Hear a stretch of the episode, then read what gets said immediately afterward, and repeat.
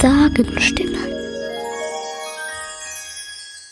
In dieser Podcast-Reihe gehen wir, meine Kollegin Christine Tanschinetz und ich, Sarah Utz, Mythen und Sagen aus der Region nach. Seit Jahrhunderten werden sich hier in Heilbronn, Franken, Hohenlohe und dem Kraichgau Geschichten über gefährliche Begegnungen und mystische Gestalten erzählt. Und sie kursieren bis heute. Wir wollen diese Sagen zum Leben erwecken und herausfinden, wo der wahre Kern der Geschichte liegen könnte und was von diesen Sagen bis heute andauert.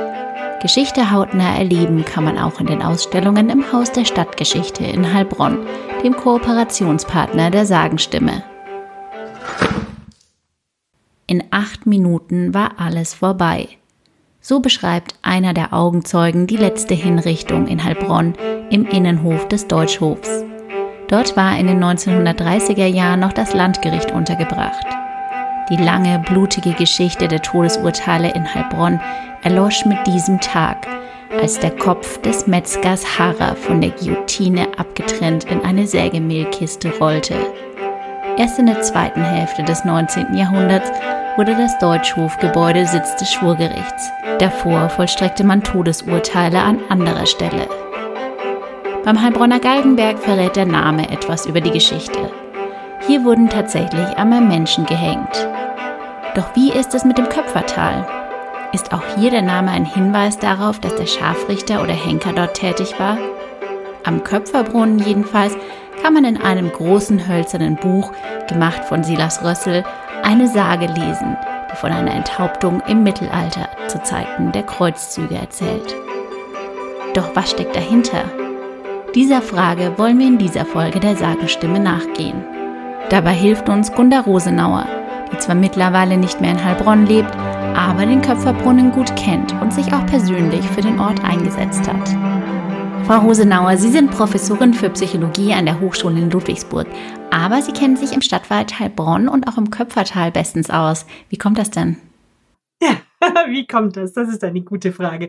Ja, ich war, ähm, ich habe, bevor ich ähm, Erziehungswissenschaften und Psychologie und Soziologie studiert habe, habe ich Forstwirtschaft studiert und war zehn Jahre lang fast als Försterin unterwegs und sieben davon, sieben wundervolle Jahre war ich Försterin im Stadtwald Heilbronn Ost. Und äh, in meinem Forstrevier damals lag, lag eben auch das Köpfertal. Und deshalb äh, kenne ich das ganz gut und mag es sehr. Ein ganz besonderer Platz. Im Köpfertal spielt auch die Sage, mit der wir uns heute beschäftigen, die Köpfersage. Was soll sich denn danach zugetragen haben? Es gab einen Veit Imlin in ähm, Heilbronn, der da gelebt hat, ein ganz tapferer Ritter mit seiner Frau Hildegund und die hat noch einen Sohn Hans und dann ähm, sollte der er aber in den Krieg ziehen und ist mit Kameraden nach Jerusalem ähm, gezogen in den Krieg. Und die Hildegund, die war sehr, sehr traurig, hat ihm unter Tränen das Kreuz für dieses Ritteranzug ähm, ähm, genäht und ähm, er ritt von dannen. Und deshalb war ein sehr tapferer, stolzer Krieger oder Ritter und ähm, sie haben tapfer gekämpft dort unten und eines Tages hat er sich gegen zwölf Feinde wirklich großartig verteidigt, aber dann haben sie ihn irgendwie verfolgt und gefangen genommen. Und seine Truppe, die Rest von der Gruppe, die sind zurückgeritten nach Heilbronn und haben erzählt, dass er sehr, sehr tapfer gekämpft hätte, aber leider jetzt wahrscheinlich bei den Feinden ums Leben gekommen ist. Und dann hat ähm, die Hildegund furchtbar geweint. Natürlich war sehr, sehr, sehr traurig ähm, und hat trotzdem irgendwie gehofft, aber der kam einfach nicht zurück. Und dann hat sie irgendwann, hat der Vogt von Heilbronn sie gefragt, ob sie nicht irgendwie mit ihm zusammen sein möchte. Wer könnte sich auch um den Sohn kümmern, um den Hans. Ähm, und es wäre doch eine gute Gelegenheit. Und eigentlich wollte sie das nicht, aber sie hat einfach die Hoffnung aufgegeben, dass ihr Veit Imlin wieder zurückkommt. Also hat sie sich dazu entschlossen, auch wegen dem Kind, ähm, und hat ich mit diesem Vogt zusammengekommen. Und der Veit Imlin, der war aber nur gefangen genommen und ähm, hat jeden Abend an seine Frau gedacht und an sein Kind und hat immer da irgendwie geguckt, wie er da wegkommt. Und eines Tages haben sie nicht aufgepasst und er konnte fliehen. Und dann ist er, hat er sich versteckt am Meer ganz lange und niemand hat ihn gefunden, bis ein Schiff vorbeikam, wo er gesehen hat, das sind Christenmenschen. Und dann hat, ist er dahin geschwommen zu dem Schiff und die haben ihn mit zurückgenommen. Und dann kam er nach Heilbronn und hat natürlich zuallererst gefragt, wo ist meine Hildegund? Und dann haben die Männer gesagt, die er da gefragt hat, ach, die Frau vom Reichsvogt. Und dann hat er gesagt, oh, ähm, ist die mit dem verheiratet und dann ist er sofort umgekehrt, weil er da eben nicht stören wollte und keinen Unfrieden machen wollte und ist ins Köpfertal. Das erzählt die Geschichte. Und im Köpfertal ähm, hat er sich da eigentlich hingelegt und wollte sterben, weil ähm, er hatte gar keine Lust mehr für aufs Leben, wenn er mit seiner geliebten Hildegund nicht zusammen sein kann, konnte und den Sohn nicht sehen konnte. Und dann ähm, hat er, ähm, ist er dort eingeschlafen und wollte eben, wie gesagt, sterben. Und am nächsten Morgen, als er aufgewacht ist, haben die Vögel so schön gezwitschert und er schaute so um sich in diesem Köpfertal und hat gedacht, boah, ist das schön hier. Und dann hat er sich doch nicht das Leben genommen, sondern stattdessen ähm, ist er dann dort in dieser, gibt so eine Klause, die steht heute noch ähm, und hat dort dann gelebt äh, in diesem Köpfertal. Und weil er so viele, so viel auch durchgemacht hat, schon war er ein sehr weiser Mann. Und viele Menschen sind dann dahin gekommen und haben ihn um Rat gefragt.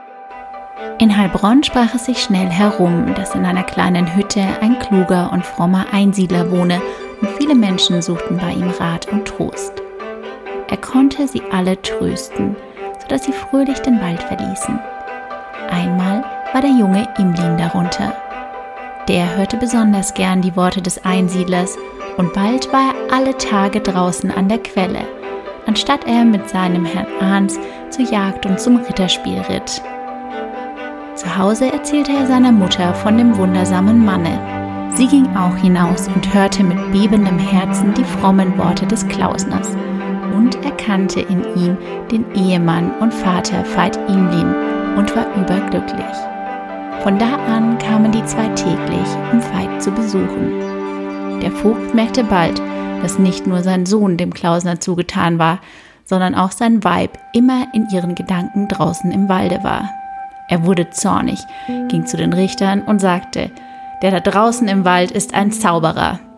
Auf Befehl der Richter holten die Stadtknechte den Einsiedler herein und warfen ihn in den Turm. Frau Rosenauer, im Köpfertal gibt es eine Stelle, wo sich das alles zugetragen haben soll. Wie findet man die denn? Wie findet man den Ort? Also man geht am besten ähm, ähm, äh, ich muss, ich muss kurz überlegen, wie die, die hießen. Das Waldschenke hieß das, genau, das Restaurant hieß Waldschenke. Ich weiß nicht, gibt es das noch? Und da an der Waldschenke, da parkt man. Und dann läuft man einfach nach hinten den Weg, der bei der Waldschenke so da nach hinten führt. Und da läuft man ähm, einfach immer, immer, immer weiter. Und dann kommt man an eine Kreuzung, wo es rechts oder links geht. Und wenn man dann links geht und dann wieder rechts, dann kommt man zum Köpferbrunnen. Und es gibt noch eine zweite Möglichkeit. Man kann ähm, auch am Köpferbach entlang gehen. Und da startet man am Trappensee-Restaurant und da kann man parken und dann gibt es einen Fußweg am Köpferbach entlang und wenn man den geht, kommt man einfach immer an dem Bach entlang, dann kommt man auch dorthin. Was findet man denn, wenn man da hinkommt? Also können Sie den Ort äh, ein bisschen aus Ihrer Sicht beschreiben, vielleicht auch für die Hörer, die ihn nicht kennen? Man findet ähm, diese Klause, die wirklich noch aussieht wie so ein ganz klitzekleines Kloster. Und man findet einen wunderschönen ähm, Teich, so, finde ich, der auch ganz, ganz schön gestaltet wurde.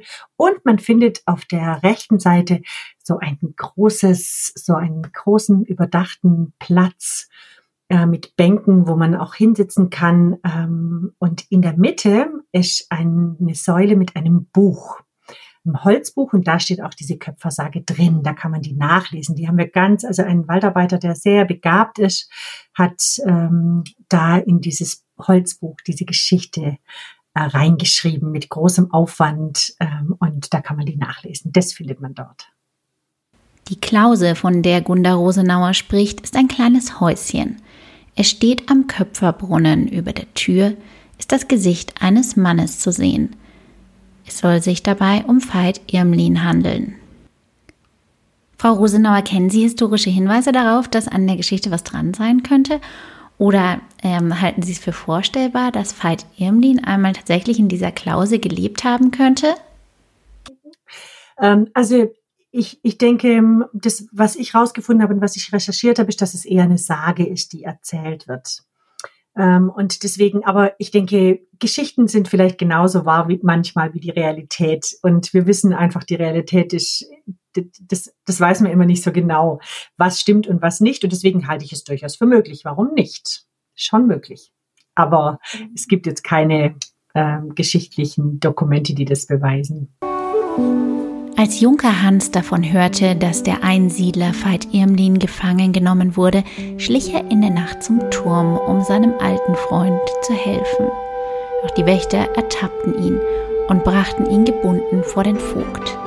Der tobte vor Wut, ließ noch in derselben Nacht die Richter zusammenkommen und rief, wenn er auch mein Sohn ist, er ist ein Verräter, denn er wollte einen Gefangenen der Stadt, den Zauberer, befreien. Der Klausner wurde aus dem Gefängnis geholt. Um Hans zu retten, erzählte er alles, aber man schenkte ihm keinen Glauben. Vater und Sohn wurden zum Tode verurteilt. Noch ehe die Sonne überm Galgenberg heraufkam, zog ein trauriger Zug hinaus zur Hütte des Klausners. Die Vögel im Walde verstummten. Vor den Augen des Vogts wurden Veit Irmlin und sein Sohn Hans enthauptet. Im Vorfeld haben Sie mir gesagt, dass Sie diese Geschichte so toll fanden. Was fasziniert Sie denn so daran? Es ist ja eigentlich schon eine ziemlich tragische Geschichte. Ja, die Geschichte ist tragisch. Also was ich schön an der Geschichte finde, ist, dass, dass er eigentlich sterben wollte und dann im Köpfertal wieder aufgewacht ist am nächsten Morgen und die, das, diesen, diese Großartigkeit oder diesen, dieses Besondere an diesem Platz gesehen hat und dann doch leben wollte. Das finde ich ganz schön, weil es wirklich ein besonderer Platz ist, finde ich, im Köpfertal. Und das finde ich zum Beispiel einen ganz schönen Teil in dieser Geschichte, dass die Natur einfach so schön ist und die Vögel und das, was dort ist, dass er gesagt hat, nee, ich möchte doch leben. Diesen Teil finde ich schön und den anderen Teil, den ich sehr schön finde, ist diese große Liebe zwischen Hildegund und Veit Imlin, die über viele Jahre getragen hat und die ähm, und wo sie dann irgendwie doch äh, also oder die einfach ganz wichtig und bedeutend war und ähm, die ihn also so stelle ich mir das vor die ihn auch in der Gefangenschaft getragen hat ähm, und ähm, als sie zurückkam, haben sie sich wenigstens noch ein paar Mal gesehen. Diesen Teil, diese beiden Teile finde ich schön in der Geschichte. Der Rest ist natürlich mega tragisch, aber das finde ich schön daran, dass es einfach eine besondere Liebe zu gewesen zu sein scheint und diese ähm, ja, und dieses Glück in der Natur zu sein. Und das sind, glaube ich, zwei Sachen, die ich wichtig finde im Leben. Eine große Liebe gefunden zu haben, ist doch ein großes Geschenk und in der Natur leben zu können und sein zu können genauso. Ist es vielleicht gerade diese Faszination und die Vorstellung von Liebe und Natur, denen unsere Sage ihre Existenz zu verdanken hat?